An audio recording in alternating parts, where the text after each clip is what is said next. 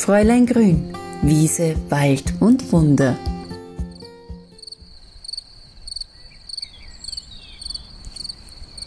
Hallo, ich bin's. Ah, ich bin ein bisschen verhalten, weil ich spaziere gerade wieder im Regen. Und nicht, dass man das was ausmacht, aber die aktuelle Situation zehrt schon ein bisschen an den Kräften. Und ich meine jetzt gar nicht die aktuelle Situation, die unseren Alltag bestimmt. Nein, ich meine das Wetter. Also ganz offen und ehrlich. Es war so ein wunderschönes Wochenende mit Temperaturen um die 20 Grad und dann weißt du schon im Hinterkopf, wow, die Kaltfront kommt. Und es ist wieder mal Schnee in Sicht. Und es ist halt jetzt schon Mitte April und überhaupt ich freue mich für all jene, die da nur Skifahren gehen können, Wintersport machen, die Schneetiger sind, so wie mein Freund, der liebt es. Aber ich bin halt echt, ja, es zehrt schon ein bisschen an den Nerven, wenn du jedes Mal wieder so Temperaturunterschiede hast von fast 20 Grad, wo du denkst, hä, nicht schon wieder Schnee auf meinen Frühlingsblumen. Dann spazierst du in der Früh irgendwo vorbei und siehst ganz leicht ein Gänseblümchen rausblitzen. Also das ist halt schon was, da lerne ich Geduld, da lernt mir die Natur Geduld, die sagt, hey, selbst aber nicht Schnee auf mir liegt, wird alles vorbeigehen. Tage werden länger, es wird besser werden. Und das versuche ich mir als unfassbar ungeduldiger Mensch, der ich nur schlimmer war, bevor ich den Weg zu den Kräutern gefunden habe, könnte sich das gar nicht vorstellen, wie ungeduldig ich war. Also ich muss eh für mich selber schon einmal sagen, es ist definitiv schon besser geworden.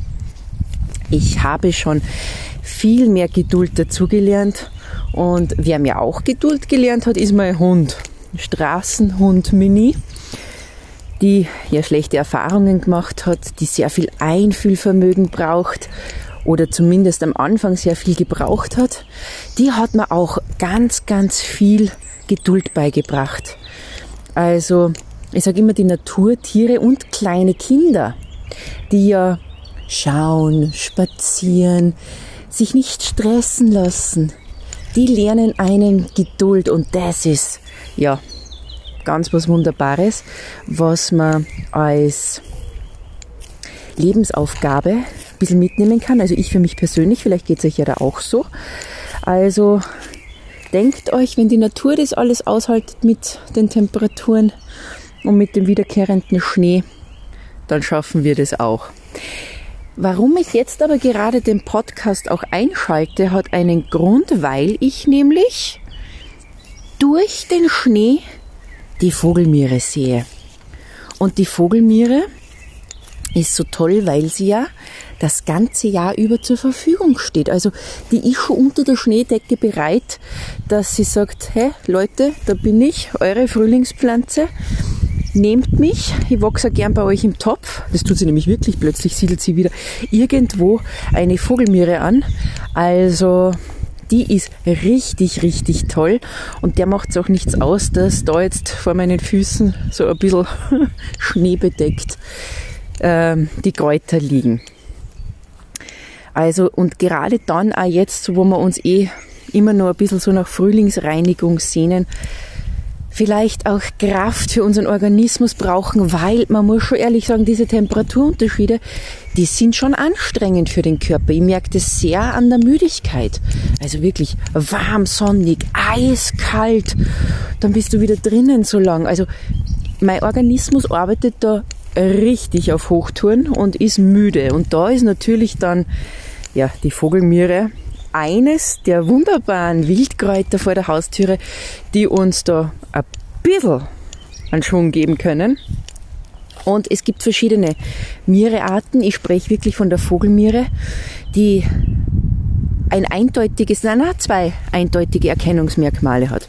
Sie ist auf einer Seite vom Stängel behaart. Da müsst ihr aber wirklich genau schauen, weil es ist eine zierliche Pflanze, die Vogelmiere. Sie hat auch so weiße Sternen, ähm, sternenhaft aussehende Blüten und auf einer Seite von ihrem Stängel ist sie behaart. Nicht rundherum, wirklich nur auf einer, also wenn ihr da genau schaut, werdet ihr das erkennen. Und sie hat so einen, man nennt es Pflanzendarm, Das heißt, wenn man den Stängel bricht und auseinanderzieht, ist in der Mitte so ein Pflanzendarm drinnen, einfach ein ja, Pflanzenteil, der sich durch den Stängel zieht. Und daran kann man die Vogelmiere definitiv gut kennenlernen. Es ist so wirklich das Powerpaket vor der Haustüre, weil sie hat ja eine stark reinigende Wirkung auch auf unseren Körper. Es kommt vom sekundären Pflanzenstoff der Saponine, wird ja auch Seifenstoff genannt, da kann man sich merken, putzt den Körper durch. Und das ist noch nicht alles. Sie ist eine richtige Vitamin C-Bombe. Jetzt haltet euch fest, die hat nämlich sechsmal mehr Vitamin C, also Kopfsalat. Das i-Tüpfelchen ist, dass sie jede Pflanze Chlorophyll besitzt. Ja, aber sie hat richtig viel Chlorophyll. Chlorophyll ist ja das Anti-Aging aus der Natur, sagt man. Also es hilft bei der Bildung unserer Blutkörperchen, reinigt unser Blut, regt das Immunsystem an.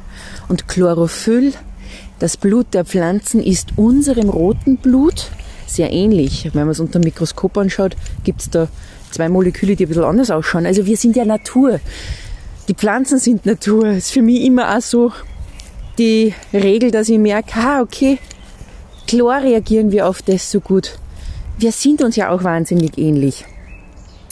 Man kann von der Vogelmiere auch, und ich mag dieses Wort ja nicht, alle, die mich persönlich schon einmal erlebt haben, ich sage immer, dieses Wort Superfood ist nicht meines, aber wenn man von regionalem Superfood spricht, dann weiß man halt sofort, was gemeint ist, nämlich eine hohe Nährstoffdichte in einem einzigen Produkt und in diesem heimischen Kraut kann man definitiv von regionalem Superfood sprechen. Also, wenn ihr die Vogelmiere findet, habt, erkennt, dann ist mein Tipp frisch. Frisch aufs Brot, frisch in den Salat, weil ihr habt dann die wertvollen Vitamine und Mineralstoffe dabei, vor allem Kalium. Und ihr könntet ja zum Beispiel mal das anstatt der Gartengräse oder zur Gartengräse, gar nicht anstatt, ein bisschen eine Vogelmiere aufs Brot gibt. Aber warum es sich auch auszahlt, die Vogelmiere kennenzulernen, das ist eben, dass sie so ein vielfältiges Einsatzgebiet hat. In der Volksmedizin, Stichwort Hauterkrankungen, die brennen oder jucken oder bei nässenden Ekzemen, hat man immer schon die Vogelmiere eingesetzt. Und eine Möglichkeit ist, dass man da ein Hautöl mit der Vogelmiere macht. Also ihr macht einen Ölansatz, indem ihr ein Glas nehmt und mit Mandelöl arbeitet, weil das einfach für die Haut, für viele Hauttypen sehr mild ist und eine sehr pflegende Wirkung hat. Und da habt ihr, wenn ihr jetzt so 250 Milliliter Glas habt, nehmt ihr zwei Handvoll frische Vogelmiere zerschneidet die Vogelmiere, zerteilt sie, zerkleinert sie, damit die Inhaltsstoffe raustreten können und dann füllt ihr das Glas bis ganz nach oben mit dem Mandelöl auf. Dann vier Wochen an einem dunklen, kühlen Ort ausziehen lassen, also nicht in der direkten Sonne und danach ab sein und dann habt ihr ein Vogelmiereöl. Das könnt ihr als Öl schon verwenden. Probiert es natürlich auf kleinen Hautstellen vorher aus. Das ist immer mein Tipp, wenn man was Neues mit Pflanzen probiert. Bitte immer vorher austesten, wie die Haut reagiert. Aber mit Mandelöl und Vogelmiere gibt es eigentlich bis jetzt noch niemanden, den ich kenne, der da irgendwelche Probleme gehabt hätte. Also wirklich ein tolles Mittel. Und ihr könnt aus dem Öl dann auch eine Salbe für Dermatitis und juckende Haut machen. Also das heißt, ihr müsst nur 100 Milliliter dann von diesem Vogelmiereöl im Wasserbad erwärmen, gebt 10 Gramm Bienenwachs dazu, das schmilzt dann in diesem Wasserbad. Wenn alles geschmolzen ist, eine durchsichtige Flüssigkeit wieder ist, wird es in Salbentiegel abgefüllt und ihr werdet dann sehen, nach wenigen Minuten wird die Salbe schon fest werden. Also eine ganz einfache Möglichkeit, wie ihr aus einem Superfood auch etwas ganz Tolles für die Naturapotheke zaubern könnt.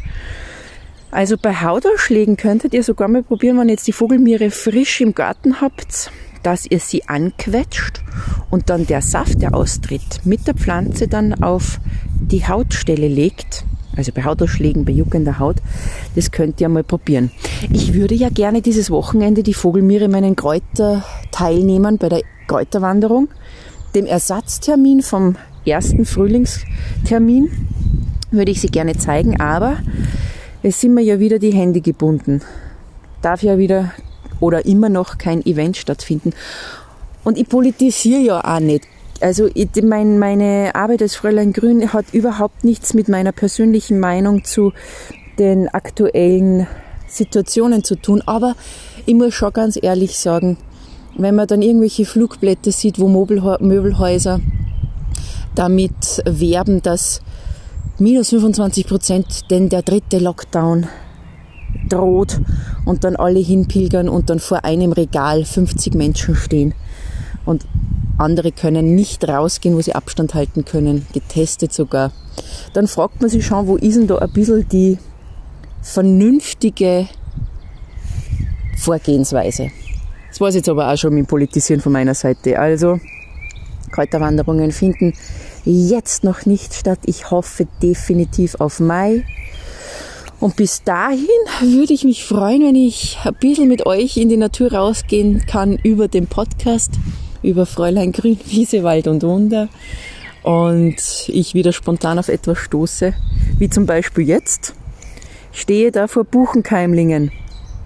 Buchenkeimlinge schon ganz, ganz lustig. Schaut sich das bitte auf meinem Blog an. Ich habe den Frühlingssalat mit Buchenkeimlingen gemacht.